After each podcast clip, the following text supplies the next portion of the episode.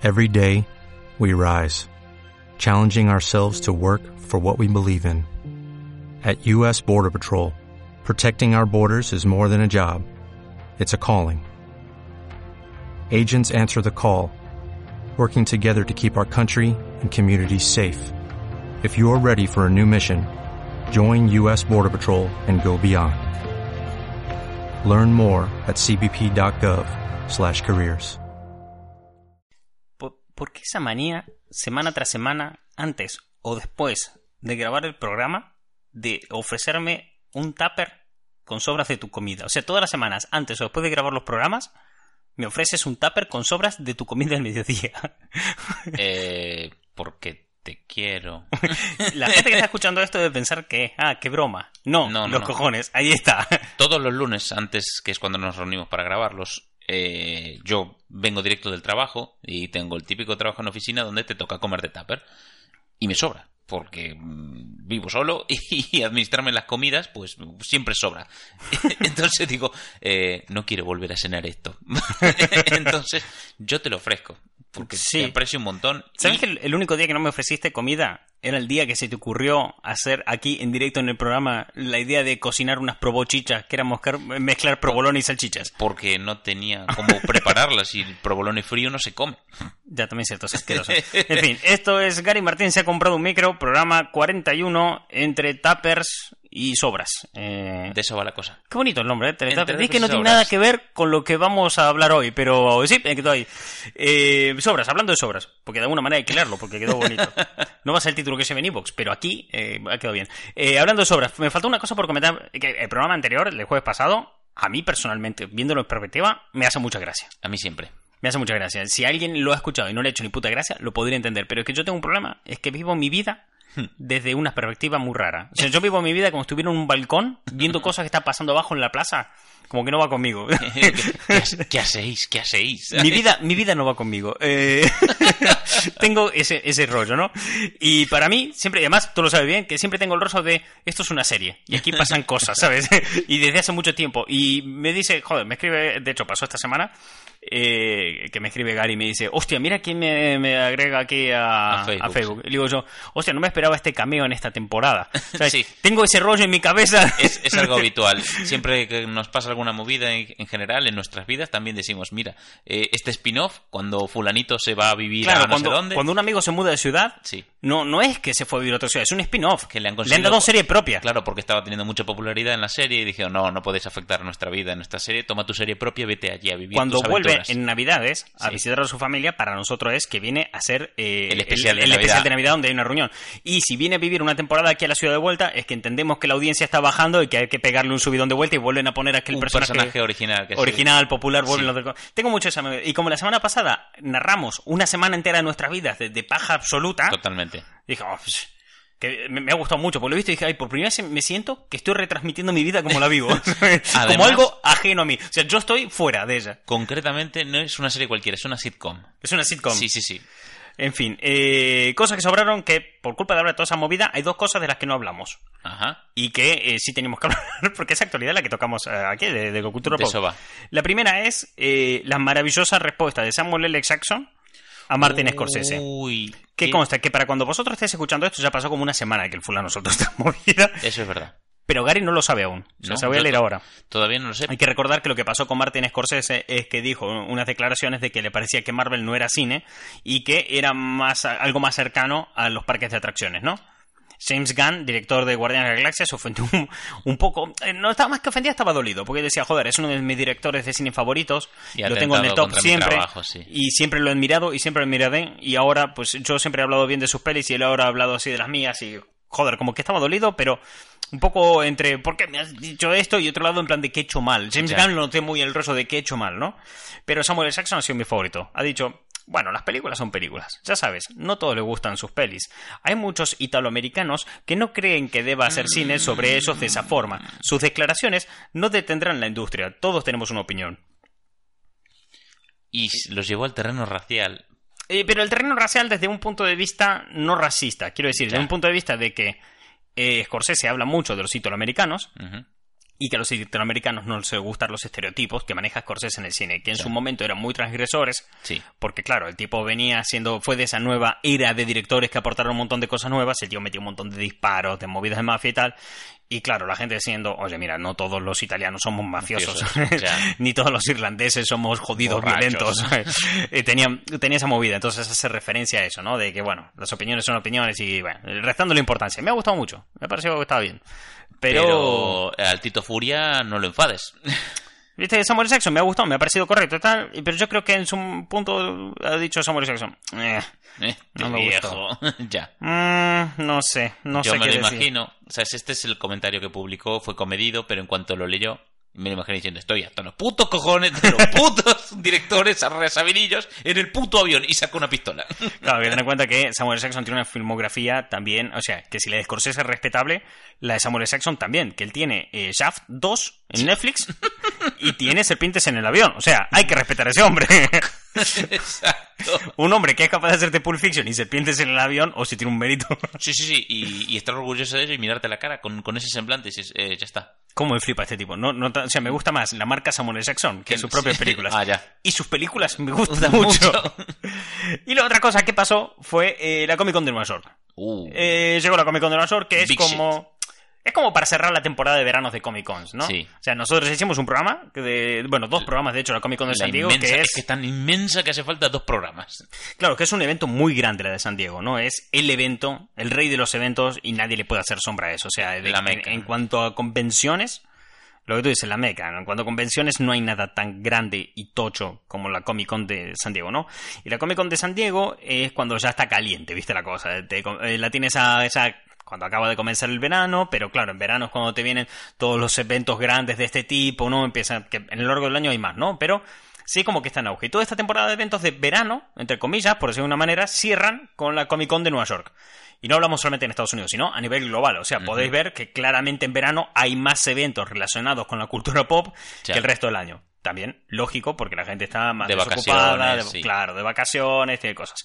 Y esta linda temporada se cierra con un poquito, no, no es que, bueno, ya no van a haber más eventos, pero sí es como un, un cierre honorífico, pues de una manera, un, algo metafórico, un poético. Un chapó. Sí, un, bueno, ya está. El Las grandes novedades, viene, claro, sí. en, en esa temporada, claro, cuando te sale, no sé, la de 23 o tienes eh, grandes a nivel nacional, internacional, te salen muchas noticias, mucha revolución, mucho de lo que va a venir en los siguientes años. Claro. Y luego más relajado el resto del año, más tranquilito. Y sí, porque después empezar anunciando las producciones que llevan varios años, ya con fechas de, de lanzamientos, años vista, Claro, y además, y además es lindo que ocurre en Nueva York, porque es una ciudad que ha dado lugar a muchas historias de la cultura pop en los 90, Nueva York, que era, ¡fua! Eh, era el centro de todo. La todo- capital del mundo, sí. Claro, Tortugas, Ninja, Spider-Man, todo estaba en Nueva York, todo Mm. era... Entonces, claro, que se cierra en Nueva York, pues tiene su punto. Y fue la Comic Con de Nueva York, que siempre es más light que el resto, pero algunas noticias te va dejando. Eh, este año tuvo mucho protagonismo las series. Mm. Las series fueron, tuvieron ahí un punto tal, porque claro, tienen un punto óptimo para promocionarse, porque justo cuando es la Comic Con de Nueva York, o sea, cuando cierra este evento, es que ya la semana siguiente van a empezar todas las series gordas de, Claro, ah, de la temporada americana. sí la temporada, exactamente. En la temporada americana hay que tener que las- la televisión en Estados Unidos eh, funciona un poco distinto de aquí, ¿no? O sea, nosotros tenemos los programas que están dando siempre, sí que empiezan las temporadas en septiembre y demás, pero hay que tener en cuenta que nosotros, por ejemplo, todo el año tenemos fútbol. Sí. Siempre fútbol todo el año. Y está la temporada tocha de la Liga y de la Champions, que te va de septiembre a mayo, septiembre a abril, ¿no? Por si una manera. Mm. En Estados Unidos no pasa esto. Se tienen deportes de temporada, ¿no? O sea, tienes Ah. la temporada de béisbol, la temporada de baloncesto, la temporada de fútbol americano. Fíjate, Eh, la temporada ok, de fútbol sí. americano empieza ya y en febrero ya tienes la Super Bowl. De febrero a abril, mayo, pues hay otra cosa, ¿no? Entonces, sí, que se solapan un poco, pero sí que varía. ¿Qué pasa? Esto varía eh, qué canal emite deportes y cuándo. Entonces, hay parones Ah, de afecta series. a las series, Claro. claro. afecta a las series porque no pueden emitir. Entonces, de golpe, tú en la segunda, en la primera mitad del año, ¿no? Cuando ya están las temporadas por la mitad, te empiezan a salir más episodios. Pero porque antes, por ejemplo, la liga de béisbol te ocupa espacio en televisión y todo el tema, y a lo mejor te puede pasar si hay cuatro partidos seguidos que en un mes no emitas ni un solo capítulo. Entonces, así las temporadas van un poco distintas, pero al igual que en el resto del mundo, pues empiezan en septiembre. También es cierto que empieza en septiembre, por lo mismo que hablamos de antes, que en verano no te ve ni el tato a la tele. O sea, ya no, sí, sí, sí, no retienes a la gente. Claro, no. Me hace gracia porque es muy parecido a lo que pasa en Japón, pero con un solo deporte, que allí el, el que lo peta es el béisbol. Sí. Y el, lo que son las temporadas de anime van pura y exclusivamente en función de cuando para la liga de béisbol. Claro, pues sí, sí y para el así. resto se guardan los grandes estrenos, que da igual la hora que los pongas que vas a tener audiencia. Además, Pero- claro, fíjate que cuando eh, empiezan las series de mitad de temporada, ¿no? De, Sí. mitad, de series que te duran la mitad, o de series que son miniseries o cosas más cortas, o que empiezan en la segunda mitad del año, Sí. se aprovechan para promocionarse en este punto. En plan de, Claro. hey, se te acaba la liga de béisbol, no te preocupes, te empiezas a- esta sitcom en su lugar, ¿sabes? O te empieza esta película o tal. Fíjate, lo mítico es los trailers de la Super Bowl Sí. que salen en febrero, cuando está la Super Bowl, y te viene todos los trailers principales de, por ejemplo, el primer tráiler guapo de Endgame con unas imágenes tochas salieron en, En la Super Bowl. Ya había habido un tráiler antes que era que te decía esto se llama Endgame con algunas cosas, pero el que te daba algunas pistas de más concretas tono iba a tener, sí. era la Super Bowl. Bueno, pues esto pasa siempre todos los años, entonces va un poquito ahí de la mano, pero sí que es cierto que la Comic Con de Nueva York es justo antes de, de que empiecen la temporada de series y la temporada de series va a empezar y al segundo de que empezó se va a cortar porque van a empezar los deportes, entonces claro, es muy difícil promocionarla. Claro. Entonces es estratégicamente es un Es punto muy bueno la Comic Con de. Nueva York para anunciar lo que está, está por venir. Entonces ahí se han presentado algunas. Algunas se han ido mejor paradas que otras. Eh, por ejemplo, se presentó Batwoman, así, una mm, serie que salió desde el minuto cero con mucha polémica porque es el tema de entre gente que no entiende lo que están promocionando y pollas viejas, da Uf. un lugar a unos hermosos debates que todo eso Súper ¡ay, qué estúpidos". lindo este debate, qué hermoso! Eh, lo, lo ves y ves la cantidad de argumentos chotos que salen y dices, ¡ay, qué hermoso! Que la puta Qué madre. rancio. Qué momento para estar vivo. Eh, y lo estás viendo, entonces, claro, Batwoman surgió con la premisa que decían, no, ay, no, es que ya están metiendo la política en esto, y volvemos a lo de siempre, ¿viste? Eh, si el protagonista no es un hombre blanco heterosexual de mediana edad, No vale. estás metiendo la política. Exactamente, ya, ya lo estás metiendo ahí, ya le estás dando esto que tiene que ser políticamente correcto, eh, porque sí, no Claro. bastaba con, God- con Batman, que ahora hay que hacerlo trans. Claro, sí. Eh, ojo, eso lo acabas de decir ahora, fue una polémica que surgió cuando se anunció She-Hulk. Lo sé. la, la serie de Hulk. Que la gente empezó a decir, ah, bueno, no os alcanza a componerlo como un blandengue a Hulk en Endgame, que ahora lo vais a hacer transgénero. Y, es- está todo mal. O sea, no te voy a explicar ahora lo que has dicho mal porque no tengo tiempo, pero memorízalo que al llegar a casa nos vamos a sentar y te voy a explicar todo lo que has dicho mal. Cada vez la frase de Mark Hamill en los últimos Jedi cobra más fuerza de todo lo que has dicho en esa frase está mal. Sí, es Es todo, que todo. Cada vez la voy a utilizar más esa frase. Eh, Escuchas y dices, ay, joder, ¿ves? Ahí volvemos a poner, a, a demostrar que el sistema que quiero proponer a la sociedad de strikes es correcto. Bien. Tres strikes. A mayores le agregaría, o sea, si tú dices tres strikes, te quito el micrófono, te quito el Twitter, te quito todo, no puedes volver a hablar. En algunos casos te puedo pedir que puedes solicitar una apelación o una revisión para que te devuelvan los micrófonos, tu cuenta de Twitter y todo. Pero sí que hay gente que habría que quitar. Eh, entonces, eh, claro, Batwoman, su salida de la polémica, hay que entender que esta serie sale dentro del contexto de lo que es el Arrowverse, Claro. que es el universo televisivo de, De- de DC, que funciona, que te cagas, Es funciona que- muy, muy bien. Reconozco, a mí no me gusta, porque tampoco. no es mi rollo, no, no encaja, pero reconozco que lo que están haciendo está bien. O sea, para el público el que va, al público juvenil al que apunte. Además, yo soy una persona que disfruta más con series tipo Mindhunter Sí. que como Flash. Pero si la movida de Flash te gusta, si te gustaba Smallville, Te si a te gustaba, eh, a mí me parece que es una versión de Smallville súper sincera, porque Smallville te iba de, Buah, Superman, hostia, así no sé qué, muchas veces que no era así, pero alguna vez sí es cierto que en el extranjero se vendió como la serie de Superman y lo veía así, nada que ver. No. Pero sí que es una Smallville que no, tiene- no intenta contentar a nadie, está, está muy bien, está bien hecha. Entonces, eh, son un montón de series de DC, el Arrowverse, centrados en Arrow, Claro. que fue la primera que salió, pero Flash, eh, Supergirl y todas estas están Y conectadas. Gotham también está conectada. Ah, media. Depende a quién le preguntes del reparto y la producción y cuándo le preguntes. Ah, Depende de qué haya que promocionar, está conectado o no. Amigo. Porque lo estuve buscando a ver si estaba conectado a Gotham y encontrabas declaraciones de cuando salió la serie. Sí, sí, sí. Un año más tarde, no, no, no. Unos meses más tarde, sí, sí, sí. Y tú dices, "Uf". esto me recuerda a cuando estaban promocionando Venom. Y acababa y Spider-Man estaba así en la puta llama Sí. y le preguntaron a Amy Pascal y diciendo sí, sí, sí, todo conectado con el UCM. Después polla, ¿sabes? Eh, Me imagino, eh, disculpe, esto está conectado dentro del universo de la Rovers y diciendo, eh, depende, ¿les gusta? Si les gusta, sí, ¿eh? Claro, sí, sí que era mucho ese, ese rollo. Y bueno, para que no sepa, que claro, lo acabo de nombrar, Amy Pascal es la productora de las pelis de, de Spider-Man por parte de eh, Sony.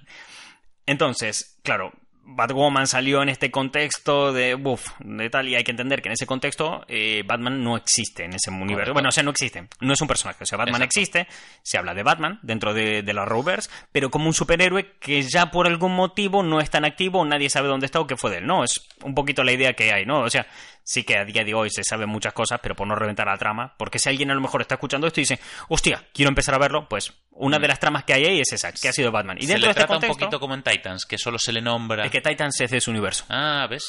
Titans, la que ahora está en Netflix, que era, Sí. todo el mundo flipó, es parte de la Está Arrowverse. muy guay esa.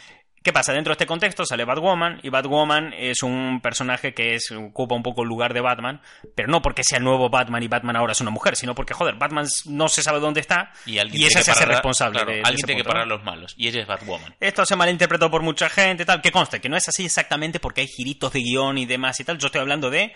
Se anuncia Batwoman, se presenta el personaje, más o menos como se anuncia a la prensa en, un, en un inicio. Mucha gente no se lo ha tomado bien, obviamente, por uh, los motivos que comentábamos antes. Entonces ya nació con un poquito de polémica. Además, la actriz que lo interpreta es una actriz que, que siempre ha dado lugar, viste, a, a polémica polémica. por parte de unos sectores más rancios y demás. Entonces, bueno, se proyectó aquí este episodio, este primer capítulo en la Comic Con. Y no es que gustara mucho, o sea, salió una opiniones muy divididas. La crítica, en Rotten Tomatoes, Sí. el- por parte de la crítica iba como un 75% a favor. No, Bueno, para que no sepa, porque Rotten Tomatoes, eh, la gente no acaba de entender muy bien cómo funciona. Rotten Tomatoes lo que hace es que eh, recopila todas las eh, comentarios que hay de críticos oficiales de prensa en internet, Eso es. los junta y le da una media en base a positivo o negativo. Entonces, cero, sí, sí. si pasa del 60%, se le da un aprobado, bien, de puta madre, que es un tomate sano. si se le da menos, se le da un tomate podrido, ¿no? Y por en medio, bueno, hay grados de tomate De- podrido, de- pero básicamente de es... podredumbre, sí. Claro, de cuán bien está o no. Entonces se recopila. Y luego está que se recopila lo que la audiencia está comentando también en internet y se le da la opinión fan, ¿no? Si ya llegas al 90% de la crítica a tu favor, se le da el sello de garantía de Rotten Tomatoes, ¿vale? Sea, Rotten Tomatoes funciona de esa manera, no es algo tan sencillo, es más, más cercano a un algoritmo que hay IMDB donde la gente vota manualmente, o por ejemplo Film Affinity, que tú Sí. puedes, que cualquiera puede entrar y votar. El Rotten Tomatoes es más un algoritmo que Claro, es otro. es que a mí me recuerda un poco a cómo se hacen las encuestas de elecciones, que se pasan por la cocina, lo que le llaman, ¿sabes? Que cogen Claro. estos datos, los analizan, les aplican sus ecuaciones Sí, y tal, y de ahí sale la nota. Bien, entonces Rotten Tomatoes tenía un 75% por parte de la crítica a favor, pero un 20 y poco, 25. Uf. La última vez que lo miré ahí iba por un 20 y poco los de, fans.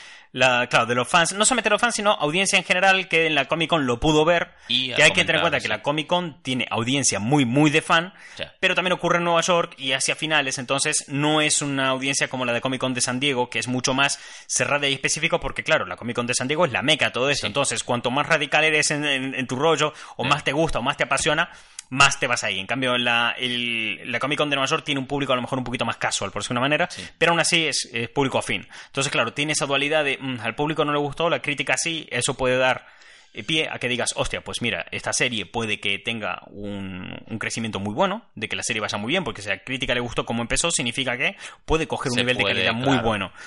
Pero si no le ha gustado a la audiencia, que es la que lo va a tener que mirar en televisión, puede que la serie le vaya modificando capítulo a capítulo y se- entonces está como un limbo de cómo va a salir esto, de- ¿no? claro, de por dónde carajo tiramos. Claro, entonces la polémica ahí quedó, viste, no, no acabó de, de convencer a todo el mundo. Pero bueno, ahí está. Lo, lo bueno que tiene es que viene muy bien soportada, don- tiene donde caer, Sí. que es el Arrowverse. Que Mm. este año van a adaptar Crisis en Tierras Infinitas, Oh, pero a nivel televisivo. Bueno, ¿no? O sea, a nivel tal. molar. Y traen a la peña de Smallville, el actor de Superman de 2006, que ya sale en el Arrowverse con otro personaje. Va a dejar ese personaje para volver a interpretar a Superman. Dios, qué guay. Eh, y va a ser un montón de movidas que le han metido por el medio. Y está guay ese rollo. Entonces, eh, se puede, si hace ruido y sale mal la serie, todo ese rollo se puede disimular en prensa diciendo, pero ¿te has fijado qué bien nos ha quedado este crossover? Exacto. que cada temporada tiene su crossover, un episodio especial o dos especiales con todos los personajes de toda la Pero serie. es la magia de, de los crossovers, que si algo no gusta, bueno, este es el universo, ¿sabes lo que vamos a hacer? Lo vamos a quemar. A la mierda. y si algún personaje gusta, lo metemos en otra serie y se queda atrapado en este. Digo, ¿qué ha pachao? Otras series han salido mejor paradas. Por ejemplo, Steven Universe. Oh, Steven Universe ha anunciado final de la serie, final finiquitado. oh. Eh, Pensé que después de la peli no veríamos más. este final lo han planteado como un epílogo. O sea, la serie acabó. Vamos Sí. a la obra tal cual. Steven Universe, serie de Cartoon Network, para que no la conozca. Muy buena. Para mí que es Flipa. de lo mejor que en televisión se ha emitido últimamente en cuanto a animación dedicada a la familia de niños. Sí. Porque si un adulto lo puede ver y puede aprender cosas, es que esa serie es la hostia, no trate a los niños de idiota. Hace poco reveía uno de los capítulos y me gustaba mucho porque, por más que no era una serie infantil, cuando te hablan de una guerra contra los villanos, eh, siempre te lo plantean como algo guay, ¿no? Sí. Una guerra es algo como, ¡buah! Buenos contra malos y es la hostia, ¿sabes? En plan de, y hemos derrotado al mal en esa guerra. En esta serie hay ese punto de guerra contra los malos, pero te recalcan en todo momento con una explicación que les llegue bien a los niños de que las guerras nunca son buenas. Y que sí, nunca hay un bando gana. bueno y un bando malo, que todo el mundo hace cosas horribles y que las guerras pues no cunden. Entonces, viste una serie que te aplica así, te coge eso, hay que prestarle atención. Te puede gustar más o menos, pero hay que prestarle atención porque está haciendo algo diferente, algo importante está tomando ciertos riesgos. Y sacaron la película, la quinta temporada acabó muy cerrada, muy guay. Si a alguien le interesa ver esta serie, tenéis la primera temporada en Netflix. Y sacaron una película que era un poco así final de serie, ¿no? Sí, como consecuencias de lo que fue el final de la serie. Pero esa serie, esa peli se veía rara en cuanto a argumento porque todas las tramas estaban muy cerradas Sí. y estaba dando flecos que quedaron. Exacto. ¿Qué pasa? Que se veía así un poco raro. ¿Qué pasa? Que eso, esa película, que no es mala, sino que te extraña que hayan tirado por ese lado, lo que hace es iniciar el epílogo de la serie, ¿no? Vamos a cerrar estos flecos, vamos a dar las moralejas finales y va a ser una serie de temporada única Oh. que se va a llamar Steven Universe El Futuro. Hola. Eh, le cambian la intro y todo, que es como, no sé, Dragon Ball, Dragon Ball Z, ¿vale? Sí. Es Steven Universe y Steven Universe el futuro, donde la gente ya está en el futuro y te cuentan qué ha sido cada personaje durante esa temporada y las batallas finales de cada uno, tanto en su vida Sí, nivel, como... sobre todo a eh, nivel personal, que es donde más han tenido que... Ha tenido una recepción de la hostia, o sea... Normal. Se, la- se- se ha llevado en plan, un montón de muy buenas críticas. Eh, otras series que se han presentado, que se han mostrado, eh, Watchmen. La serie está a nada de estrenar. Watchmen, para que no lo sepa, eh, cómic mitiquísimo donde lo haya, es como básico de, de la historia de los superhéroes. Y tiene también una película con, con Snyder como director de, de los 2000, que es una peli muy buena. Creo que son un poco... Cada vez estoy más convencido de que es una mala adaptación en el sentido de que Snyder, el director, entiende que adaptar un cómic al cine es hacer viñeta a viñeta. Y eso no es adaptar, eso No, es copiar. Eso es, sí, eso es hacer los planos. y Eso es animar. Eso Cuando es el cómic es el storyboard, eh, no- Ya. No queda bien. pero no es mala la peli que no, no, conste, la peli es está guay. muy guay. Y aparte me envejece bien. Me refiero, la vuelvo a ver y guay. Y no mala, porque es el cómic de Alan Moore. O sea, es el cómic tal cual de Alan Moore. Si dice que eso está mal, es que el cómic está mal. Y un videojuego horrible. Dios, qué malo es. Sí, es asqueroso. Pero es de la época en la que cada película de superhéroes tenía su videojuego. Ya. Siempre. Siempre se acababa. Era el pack. Era el pack de productos a vender. Bueno, la cuestión, se presentó Watchmen. La serie había cierta desconfianza cuando se anunció, porque claro, hay un tema con Watchmen. Que Watchmen, eh, primero, siempre dijo Alan Moore que quería que él, él hacía este cómic con la condición de que DC nunca lo pudiera mezclar con los personajes habituales de DC. Porque él originalmente quiere escribir Watchmen, Que es que raro, es sí. el, el mensaje de Watchmen, el lema que sigue el cómic, que es quién vigila a los vigilantes, ¿no? Correcto. Y va sobre eso, sobre, bueno, hay superhéroes en el mundo, pero ¿quién se encarga de supervisar a los superhéroes de que no se vayan a la mierda? Y él lo quería escribir este cómic con eh, los superhéroes propios de DC, Superman, Batman, eh, los- Wonder Woman. No les permitieron hacer eso porque Claro. era muy hardcore algunos temas Sí. que tocaba, no querían desvirtuarlo. Entonces se inventó los suyos propios, pero con la condición de que nunca lo mezclaran con DC. Lo está mezclando. Ya, lo sé, ¿sabes qué está haciendo DC ahora? DC es su evento actual, es Sí. Doomsday Clock y eh, está mezclando Watchmen con Con- el universo regular, haciendo un crossover ahí, que yo creo que Alan Moore está eh, cagándose en todo, pero bueno, Alan Moore es un personaje que tiende a cagarse en todo, el autor Sí, del cómic, o sea, es un señor que yo tengo la teoría de que saluda a la gente tirándole sus propias heces, pero bueno, se, se manifiesta y se comunica con la gente a base de odio. a base, yo creo, a esta altura yo creo que sí, porque la industria le ha dado por el culo todo lo que ha querido en más y él es también muy artista, que conste, su, su obra es magnífica. Sí. Pero bueno, está este punto que lo está mezclando. Entonces, bueno, ya por parte de fans había un poquito de polémica y decía, y aún por encima vais a hacer una serie por parte del fan más acérrimo, ¿no? Había ah, cierta desconfianza. Por parte del fan de las series, también empezó a haber desconfianza. ¿Por qué? Porque los guionistas, es, eh, uno de los guionistas es el de Perdidos. Uh, Entonces la gente no estaba muy contenta y dice, con ese final que le han puesto a las... A mí me flipa Perdidos, Me flipa. flipa. su final, pero la gente entiendo el odio hacia el final de la Claro. serie, lo- realmente empatizo con él. No estoy de acuerdo, pero entiendo que lo detestes. Eh, ahora bien, todos aquellos que sueltan pestes de la serie del final y no la han visto, ahí sí que no. No, por no esa paso. no paso. A ti, un strike. Te quito el micro.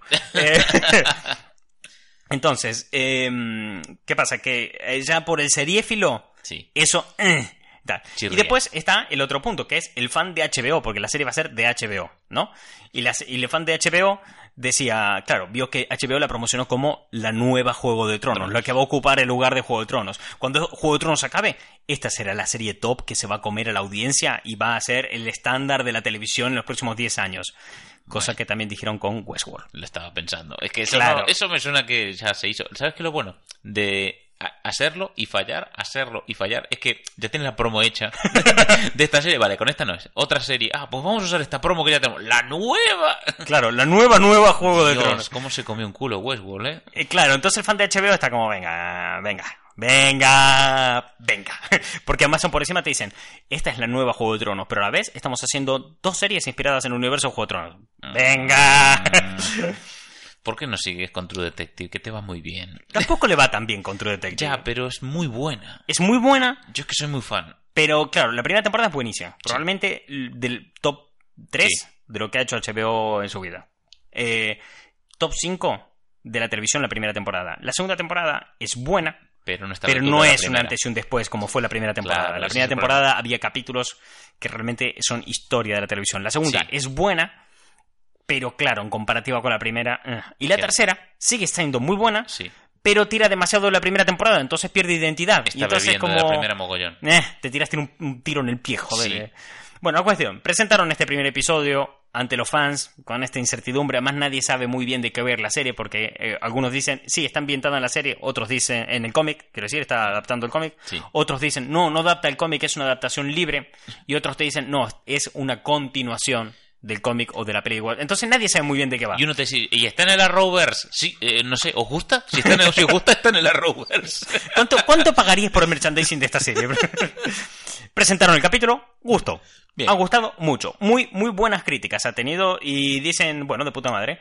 Eh, lo bonito es que la quieren estrenar 12 de octubre, porque eh, 12 de octubre, hoy ha muerto un comediante, que es eh, la frase de inicio Con la que del cómic de Watchmen. Me parece, es que si lo tienes que estrenar, estrenas esa fecha, joder. Entonces, bien, guay. También se presentó nueva temporada de Runaways. Que, Oh. no, que esta tiene un temita. Mm. Nueva temporada bueno, Run- Runaways. Que se estrena esta nueva temporada de esta serie que produce Marvel Televisión. Sí.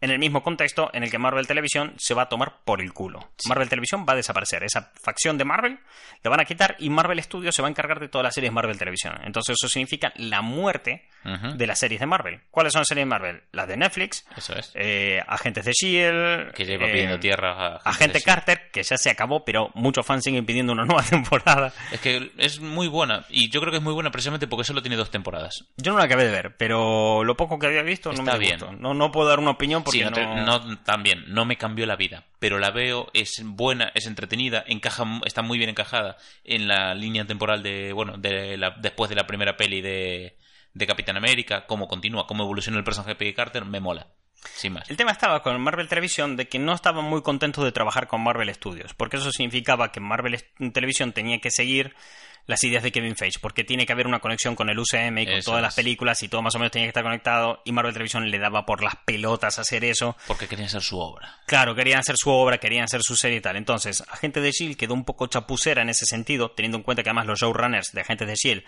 tampoco estaban muy por la labor de trabajar con Kevin Feige, porque eso decían, es que me capan aquí y tal, y hay que entender que el UCM es la visión de Kevin Feige, Hmm. no de sus directores. Los Sí. directores son empleados que le dan matices a cada película. Claro. Que son, pueden ser buenos directores que den eh, grandes toques o den una personalidad a cada film, pero no dejan de ser empleados. O sea, no es un trabajo Sí. realmente de, Claro, de no autor. son obras de autor, exactamente. El autor aquí es Kevin Feige, que es el que aplica la idea y el que marca por dónde seguir y demás. Claro, eh, esto ha salido, ha hecho que directores como, por ejemplo, el director de Zombies Party, Sí. de la trilogía del corneto, iba a ser el director de Ant-Man y escribió todo el guion de Ant-Man, pero se hartó de que siempre tuviera que seguir las directrices de Marvel Studios. Entonces dijo, mira, chao, hasta luego, me voy, no, no aguanto esta mierda. Eh, y con Marvel Televisión pasa un poco lo mismo. ¿Qué pasa? Marvel Studios va muy bien, va a sacar unas series, tiene pinta que lo va a petar, el presupuesto que tiene la hostia, Marvel Televisión no. Solución. Os calláis la boca, tomar vuestro finiquito, el último que apague la luz, Kevin Feige hace series. Es que... y, y el tío de Marvel Televisión diciendo, pero mañana vuelvo. Mira, mira, lárgate aquí. Hasta luego. es que pasa eso. mm, Kevin Feige que es muy jugador de equipo y, eh, y que cero egos. Aquí estamos todos para conseguir esto para los... eh, ¿Cómo es? Para los espectadores. Estamos para darles un buen producto. No queremos aquí que eh, gente que, pues eso, que alimente su ego, gente que, que sea, pues eso, unas producciones de autor, ni tampoco un director que destaque por encima de los otros. Los que han entrado en esa dinámica lo han hecho genial, lo han hecho bien y se nota. O sea, ¿Tuviste el follón que fue cuando toda la polémica de James Gunn con, Sí. después de la, entre Guardianes 2 y 3? ¿Cómo se notó esa sensación del equipo? de- eh, Sí, todos sí, los defendiendo. actores- Has tocado uno de los nuestros. Exactamente. Todos los actores se pusieron en huelga y dijo, no hacemos una mierda hasta que vuelva James Gunn. Me pareció la James hostia. Gunn volvió. y James Gunn volvió y me pareció la hostia. Y eso se ha conseguido gracias a esta política de trabajo de James... eh, De cultura- de cultura sí, empresarial. de, de Kevin Feige. De, De ser todos, una familia. Todos a una. Exactamente, fue eh, el caso Scorsese. Tal Scorsese cagándose en Marvel y la gente propia de Marvel, mm, sin faltar el respeto a Scorsese, defendiéndose, ¿sabes? Está eh, muy rollo de Vengadores reunidos. Sí, Está sí, muy sí, presente ese- esa movida. O sea, llevan la filosofía de las historias que cuentan ya eh, al máximo. Entonces, eh, claro, ese equipo contrasta con Marvel Televisión y bueno, Marvel Televisión ha dado ciertos palos de ciego, entonces claro, Runaways, que no está en el UCM, funciona y no se sabe muy bien qué va a hacer con eso. Se presentó la nueva temporada allí, que se emite en Hulu, Hmm. y entonces está el tema de, bueno, todos los proyectos que estaban en Marvel Televisión pasarán a Marvel Studios y Marvel Studios decidirá. Entonces, claro, Runaway presenta una nueva temporada, tiene fans, tiene fans que le gusta la serie, que va bien, la nueva temporada que se presenta pinta bien, pero con ese futuro Le incierto en el de medio de, sí, de todo claro, este de follón. qué va a pasar aquí, ¿no? Por otro lado, hay buenas vibraciones de cara a las series que estaban en Netflix, Sí. siendo bueno, a lo mejor los personajes se rescatan para llevarlos al cine. Por ejemplo, Kevin Feige ha dicho que le gustaría que el actor que interpretó a Punisher en Netflix sea quien siga siendo Punisher en el UCM. Porque lo ha abordado también. Porque esas series estaban conectadas con el UCM. Hmm. Pero si las quitas tampoco pasa mucho, porque las series levemente eh, referencian a las películas, sí que se manejan por las mismas normas y reglas que las películas, pero puedes quitarlas en Son cualquier bastante momento. independientes, Puedes decir que es un universo aparte. O sea, no, no te, sin que te tiemble el pulso, puedes decirlo. De hecho, hay rumores de, de apariciones de Matt Murdock, interpretado Claro. por el mismo actor. Primero, el primer rumor salió para Spider-Man 3 y hoy leí unos que me, me reventó el melón de Black Widow. Digo, Sí, ¿qué? de ¿Hola? que salga en Black Widow. Entonces, claro, eh, bueno, hoy, hoy lo vimos. Hoy, lunes que lo estamos grabando, esto es domingo, hace una puta semana. Tenemos que mirar este tema. Sí. Eh, Vivimos en el futuro, Martín. Hablamos para las cosas que no nos pasan. Sí, sí, sí. Y luego nos viene la gente y dice, qué mal has dicho esa noticia, qué mal estaba. No, por eso recalqué rumor. Claro. El tema es que en todo este contexto muy bien no se sabe qué va a pasar con las series. Ahora hay un poquito más de esperanza con los personajes de Netflix, a ver qué va a pasar con los de televisión. Pero Runaways está ahí, se presentó y parece que pinta bien. Pero no fue lo único que hubo. O sea, las series sí tuvieron un protagonismo de la hostia, pero hubo parte a otras cosas. Cuadró con la Comic Con de Nueva York el estreno en televisión de o, el pr- primer programa de All Elite Wrestling, que es una nueva empresa de lucha libre. Toma. Bueno, nueva empresa, eso lleva un tiempo funcionando por eso. ¿Qué pasa? Que un montón... Un... Explicación rápido para los que no siguen el wrestling, ¿vale? Yo no sigo el wrestling, Martín, explícame. Bien, el tema es... eh, pressing Catch, Sí, WWE, Sí. el de toda la vida, eso es. no siempre tiene contentos sus luchadores. Eso Pressing es. Catch es una empresa que depende mucho de su merchandising, depende de vender licencias, depende de la audiencia televisiva y de patrocinadores. Entonces, ellos le van a dar coba a luchadores que vendan. Claro. Mm, al margen de su talento. Sí, en función de un índice de popularidad. Y siempre siguiendo unos guiones. Es mercadotecnia, porque, Sí, bueno, sí, sí, ha llegado. Es lo que pasa cuando te vuelves mainstream. Eh, un buen ejemplo de lo que, para que la gente entienda esto, eh, sería muy comparable con lo de Joker y Vengadores, ¿no? Mm. O sea. Marvel está, es tan producto muchas veces que no se puede permitir hacer películas como Joker, ¿no? Claro. Entonces esto da lugar a que en WWE muchos luchadores no se sientan valorados dentro de su talento en el ring, ¿no? Uno de estos luchadores salió, empezó a hacer carrera afuera, que es Cody Rose, y acabó montando la empresa con un montón más de luchadores que estaban en circuitos independientes, sí. luchando en Japón. No descontentos, sino que estaban teniendo grandes carreras prolíferas, que hasta ahora la lógica era, buah, si me ficha WWE, estoy en lo más alto, porque Ya realmente la empresa, claro, sí. la empresa está en lo más alto. Pero para eso se- eh, ir en lo más alto sacrifica tu talento poder demostrarlo, ¿vale? Claro. Sacrifica esa libertad creativa, el poder inventarte tu personaje, tus historias y todo, porque todo tiene que ir bajo un guion de Eso una es. audiencia televisiva, de un merchant que hay que vender y todo eso que es lo que mantiene el negocio a flote, ¿no? Entonces esto más o menos se han juntado, se montaron una empresa, All Elite Wrestling, y todo el mundo está como, bueno, a ver qué tal les va, prometía mucho, unos talentosos luchadores, eh, iba muy guay y sacaron sus primeros pay-per-views, ¿no? O sea, decir, bueno, vamos a sacar nuestros primeros espectáculos y la rompieron, la rompieron, peleas súper guapas, es al margen de WWE, es otra cosa. No. No es WWE. O sea, WWE lo ves y es 2 más 2, 4. Y esto lo veías y realmente daba gusto verlo. Esas acrobacias, esos golpes, esas tollinas, esos arcos argumentales. Y realmente era algo distinto, era algo fresco, era algo que estaba muy bien. Y que englobaba un poco todo lo que se estaba haciendo en otros circuitos en México, en Japón, en algunos lugares de Europa. que estaba pasando en, como en segundo plano, ¿no? O sea, no tan libre como puede ser, por ejemplo, Sí. Japón, que van más a su puta bola, donde en una pelea, a lo mejor de lucha extrema, tienen el ring, no sé, electrificado de manera literal, o sacan una pistola, o sea, muy loco puede llegar a ser aquello. Pero sí que ta- estaba bien. Y bueno, sacaron su primer pay-per-view, lo reventó, y el canal TNT, eh, que es dentro de. Sí. que es la compañía Warner, les ha dado televisión. Y ahora tienen un programa televisivo. Toma. ¿Qué pasa? Todo esto se estrena más o menos en contexto Comic Con de Nueva York, así que estuvieron presentes en el Comic Con Claro. de Nueva York. El primer programa de All Elite Wrestling lo petó, lo petó, para que te hagas una idea cómo lo petó, se emitía en lo que sea madrugada de aquí de España. Sí. Me levanto por la mañana y sigue siendo trending topic en Twitter España. Buah, chaval. O sea, mucha peña viéndolo, Sí, sí, sacaron para que lo puedas comprar en streaming para verlo. Muy bien, la verdad. O sea, además mm, muy innovador, tenía luchadores clásicos de WWE, gente conocía, Chris Jericho y un montón de gente. Muy bien.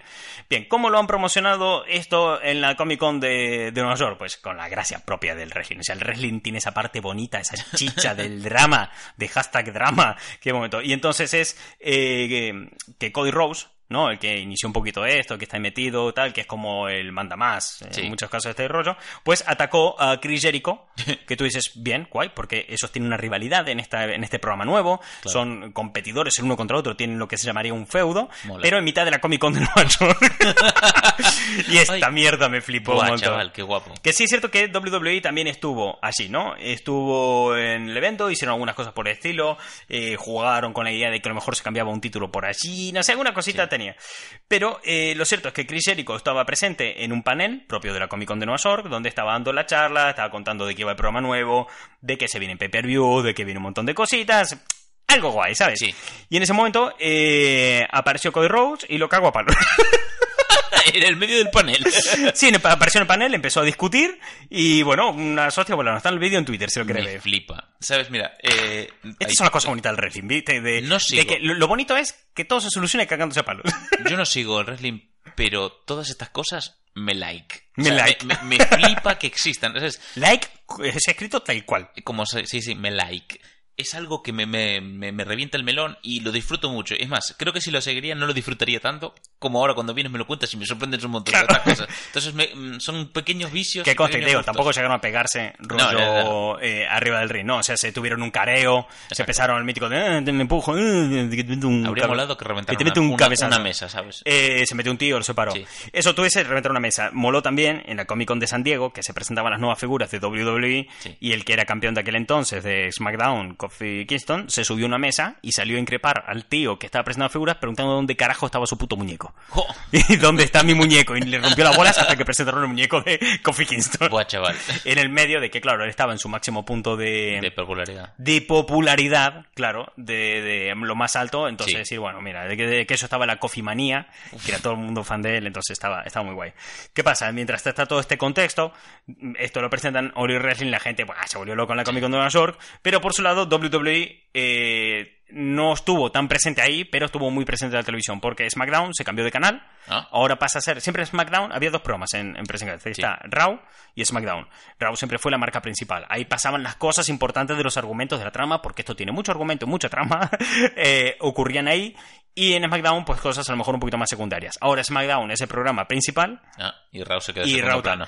¿Por qué esto? Porque SmackDown lo ha pisado Fox Sport. Y Oh. ahora Fox Sport tiene SmackDown y pretende competir contra la UFC. Toma. O sea, unos huevazos le Ya echaron te digo.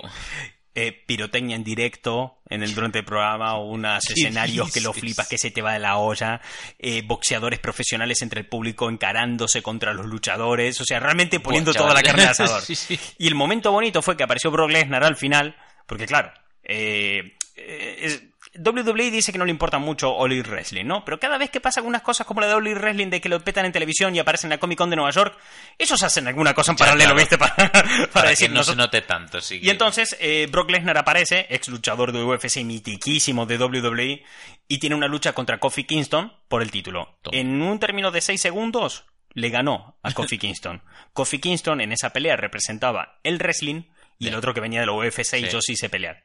Seis segundos tardó en ganarlo, Lo o sea, lo humilló. O sea, fue trending topic toda la mañana del día siguiente aquí en España Kofi Kingston por la humillación que se comió un tío que adora al público, pero que en pelea, si Eh. hubiera que pegarse dos tíos, el planteamiento era, si estos dos tíos se pegaran en un bar, ¿quién ganaba? Ah, Pues claro, en seis segundos te resuelvo esa Claro. duda. ¿Qué pasa? En los programas anteriores, para ir abriendo tema de esto, eh, Brock Lesnar se encaró con el Rey Misterio y con su hijo y los cagó a palos. Sacó del público el hijo de Rey Misterio y lo fundió. bueno, no, estaba en el Rey en ese momento, no estaba en el público. Bueno, se lo fundió los dos. Entonces, ¿qué pasa? Le gana en 6 segundos al campeón y entonces dice Rey Misterio, no te preocupes, yo tengo un enemigo que te puede. Tengo un colega aquí al lado. Y sale Caín Velázquez. Ese no sé qué. Eh, luchador mítico de UFC profesional, nunca estuvo en wrestling. Caín Velázquez es de los grandes nombres históricos de la historia de las Del artes UFC, marciales mixtas. vale. Y dices, ¿qué hace usted aquí, señor? es como, no sé, eh, Michael Jordan Space Jam, ¿sabes? ¿Qué hace usted cuando con Bugs Bunny? o sea, tuvo esa jugadita, entonces, claro, ¿dónde se dio el debate de quién lo hizo mejor ese fin de semana? En la Comic Con de Nueva York. Donde todo el mundo estaba con la chicha, ¿viste? Con la Sí. chicha de, ay, ¿qué va a pasar? Uy, apareció este, apareció el otro. Uy, estos se pegaron en el Comic Con de Nueva York. Entonces, Claro. el wrestling, por un efecto de rebufo entre la televisión y un efecto un poquito rebote y tal, pues ganó más protagonismo que otros años en la Comic Con de Nueva York, Ya que siempre digo. suele estar más centrada en el cómic que la de San Diego. Eh, también hubo protagonismo de videojuegos. Toma. Eh, Capcom ha estado allí en plan diciendo, bueno, hola, soy Capcom. Sigo Esta es- vivo. Esta es mi chorra, ¿vale? Y el público diciendo, a ver, no es tan grande. No, no te flipes. Eh, confirmó títulos, confirmó títulos ahí y uno me da gusto poder confirmarlo aquí, contarlo, porque eh, hace tiempo mandaron mensajes a la cuenta nuestra de Instagram, que es arroba los juguetes de Martín. También tenemos una web, estoyhuntercollection.com. Eh, R del spam. eh, que nos habían preguntado si va a haber Resident Evil nuevo. Y sí lo va a haber. Va- hombre, pero vamos a ver. eh, somos Capcom y me gusta tu dinero. Claro Pero- que va a haber un Resident Evil nuevo. Sí, lo va a ver Resident Evil nuevo. Eh, salió sacándose su chorra a Capcom y dijo, obviamente Resident Evil nuevo. Concretamente Resident Evil 5 y 6 para Nintendo Switch. ¿Qué? Y la gente, eso no es un Resident nuevo. Pero el sombrero es nuevo. A ver, no es que dijeran literalmente va a haber un Resident Evil nuevo, pero sí va a haber un anuncio de Resident Evil con importantes novedades que a los fans les van a gustar mucho y que llevan pidiendo desde hace tiempo. Y tú dices, ah, Resident Evil 8. Va a haber un nuevo lanzamiento de Resident Evil y ellos dijeron, sí. Eh, Es un lanzamiento y es nuevo. Y tú como, bueno, eh, ¿qué pelotas? Vaya pelotones. También han confirmado también para Nintendo Switch Mega Man 0, eh, ZX Legacy Collection, que va a estar ahí, y tú dices, bueno, eh, vale, y ya te digo, eso me, me sonó a Capcom diciendo, este es mi pene, y todo el mundo Eh, diciéndole, mira, que ya presumas de tu pene es... Está feo. Está feo, está mal, eso es muy de finales de los, comienzos de los 2000, está mal, y además eh, es pequeño, Ya. no tienes que presumir, o sea, ni en el contexto adecuado está bien. Es que estás relanzando. Mira cómo meter un fregado con esta metáfora, tío. Ya. Pero me ha gustado cómo quedó. Sí, sí, sí, ha quedado guay. No bien, has, salido del paso muy bien. Pues eh, estás relanzando el Mega Man Zero, mm, que fue un juegazo de la Game Boy Advance, creo. O de la Game Boy. No sé, DS. No, Game Boy Advance. Y, chaval, el Resident Evil 5, me cago en Dios. Sí. Eh, La, la coña de todo esto es que realmente lo que lo que ha anunciado Capcom es que además es que ya se sabía. ya. Es que, es que ya se sabía, es que es Ir, a la- ir con eso a la Comic Con de San Diego es como. va, eso no, eh, de, de Nueva York. es- no anuncies nada. Vete con un stand a vender tazas del Street Fighter, ¿sabes? Sí, también anunciaron en el próximo evento los que estarían con stands y movidas Sí. y tal. Entonces te quedas como, joder, Capcom, es que me cago en Dios, siempre igual, tío. siempre igual. Mira, aún el otro día estuve viendo un Es, documental. es el abuelo Simpson cuando Ya. le preguntan, es que no puedes avergonzarte más a ti mismo, ¿no? Y le cae un, y se caen los pantalones al suelo. ¿Cuánto he durado? Aún estuve viendo el otro día una, en un vídeo en YouTube que te, te hablaba de la historia de cómo fue Capcom desde sus comienzos, cuáles fueron los movimientos empresariales que hizo cuando salió con Nintendo, cómo la relación con Nintendo le vino muy bien para crecer, pero se acabó convirtiendo en dependencia, cómo decidió hacer otros tratos eh, con PlayStation porque le Sí. convenía, y lo mismo, Nintendo se dio cuenta de que eh, estaba dependiendo demasiado de los títulos de Capcom. Y entonces hablaba mucho de las relaciones empresariales que habían tenido, cómo había sido todo eso. Y dices, joder, qué guay, Capcom. Eh, ¿Cómo te echo de menos cuando eras así? Cuando molabas. Desde la Play 1. Joder. ha llovido, o sea, O sea, y el Resident Evil 5. hace 20 años casi. Mira, ¿sabes? es que. No, ¿qué Play casi? 2. Play 2, mira, porque Resident Evil 4 quizás fue arriesgado y le salió bien. O sea, mucha gente se quejó. Fue un juego Resident Evil polémico. 4 tiene una, una anécdota que me encanta, que es que el creador de Resident Evil 4 lo sacó en exclusiva para la GameCube Ya. y le preguntaron, eh, ¿lo va a sacar en PlayStation? Y dijo, antes muerto que verlo en PlayStation. El tío dijo que estaría muerto, Muerto. antes de anunciar en PlayStation. ¿Cuántos meses? Un año más tarde estaba en Un. PlayStation 2. y ese señor se Menos de murió. un año tardó en estar en ese PlayStation señor todo. no se murió. No, no, es en plan de, hostia, tío, piénsatelo dos veces antes de hablar. Me Fue cago, tío. muy polémico en su lanzamiento, pero porque había que innovar, había que cambiar el formato de Resident Evil, se estaba pidiendo a gritos las nuevas consolas, no iba a quedar bien lo que era el plano fijo, que los míticos Resident Evil 1, 2 y 3 tienes eh, ambientación estática y solo mueves a tu personaje. Tampoco, tampoco la tecnología de aquella te permitía hacer mucho más Claro. y estaba muy bien usado en ese momento. Sí, sí, sí, la verdad que fue tal. Y los, el 5 y el 6 no me parecen muy buenos. O sea, el 6 es muy divertido, pero es muy poco Resident Evil. Y el 5 tiene toda la parte de Wesker que mola un montón. Pero ya. El 5 es un asqueroso guion con un encantador juego de aventuras. Sí, sí, sí, Como sí. juego de aventuras, ay, Está muy gusta. guay. Te lo pasas muy bien, es muy divertido, pero es asqueroso el guion. Lo, lo bonito del 4, por ejemplo, también puede decir que el guion es horrendo, pero está muy bien dentro de lo que tiene que ser. Yo, de ese guion, donde tienes un personaje como Salazar, que es una especie de niño enseño pequeño en un castillo perdido de España, o sea, es un juego en el que te esperas idioteces, y la única queja que puedes tener que lo puede convertir en un mal guion es que no tenga las suficientes idioteces. Sí, O sea, tiene que tener idioteces. Pero el Resident 5 lo vendían como una cosa mucho más seria, mucho más tal, y tenía muchas idioteces. Entonces, no, no me lo has No. vendido como tal, no está en ese punto. Entonces, eh, es, es tiene un guion terrible, pero muy divertido. Sí, es muy sí, divertido. muy divertido. Yo me lo he pasado muy bien con ese juego. A ver, que la pelea final es un volcán, no puede Ya, estar mal. ¿sabes? ¿No? Te lo pasas bien, o sea, es muy jodido, tienes que hacerlo para que no te salga bien. Y luego, por otro lado, eh, ya la destacada, que son a mí por lo menos las novedades que más me han gustado. Pues yo digo, no es que tenga grandes novedades, no. pero todas estas novedades, si te fijan, son como el brochecito de oro a un verano que fue entretenido, ¿no? Un Estuvo veranito de tal. bueno, ya en octubre cerramos el verano, también te digo. Pero en cuanto a temporadas de eventos, sí que la de verano se cierra en octubre, octubre. aunque el verano ya está, viste, como.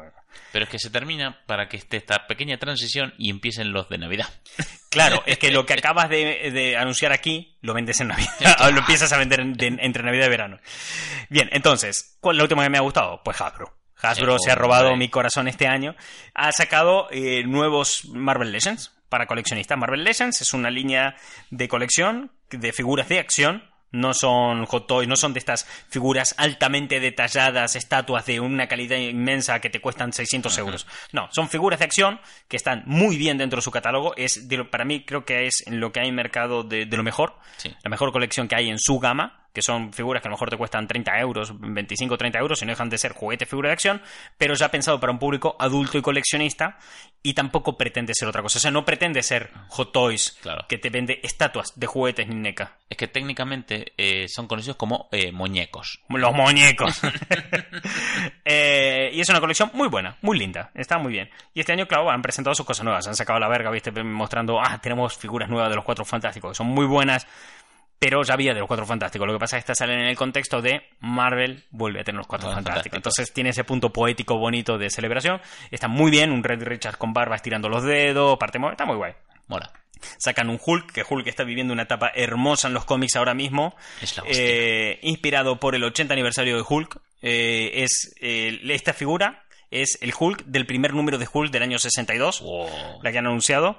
Mm, figura de Hulk, de- del Doctor Doom, o sea, figuras muy guay. Pero entre todas hay una que ha destacado especialmente, que es la figura que han decidido entre Marvel y Hasbro sacar para homenajear a Stan Lee. Y es una figura de acción de Stan Lee.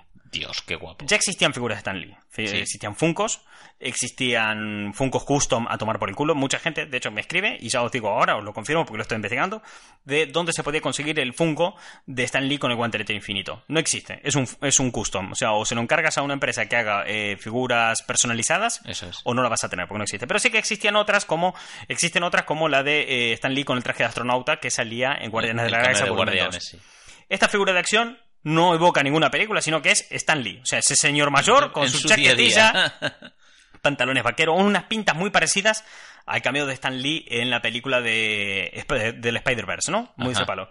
Y trae como complemento el escudo del Capitán América firmado por Stan Lee. Hostia. O sea, es, es muy bonito, es, es un gesto bonito y es el homenaje a tal. Claro, y además es, es que es la figura póstumo que, que ha salido. Eh, Claro, es que ¿qué pasa? Que eh, las figuras que habían hasta ahora sí que también eran homenaje, había muy tal, pero todas eran esas estatuas. Eran estatuas realmente con hiperdetalladas, hiperrealistas, que tú lo ves y dices, hostia, es que es muy real, ¿sabes? De, de, Stan Lee, que ya digo, salía por Hot Toys también, con los Guardianes de la Galaxia y todo el tema. Pero este es el punto de que un niño podría jugar con Stan Lee.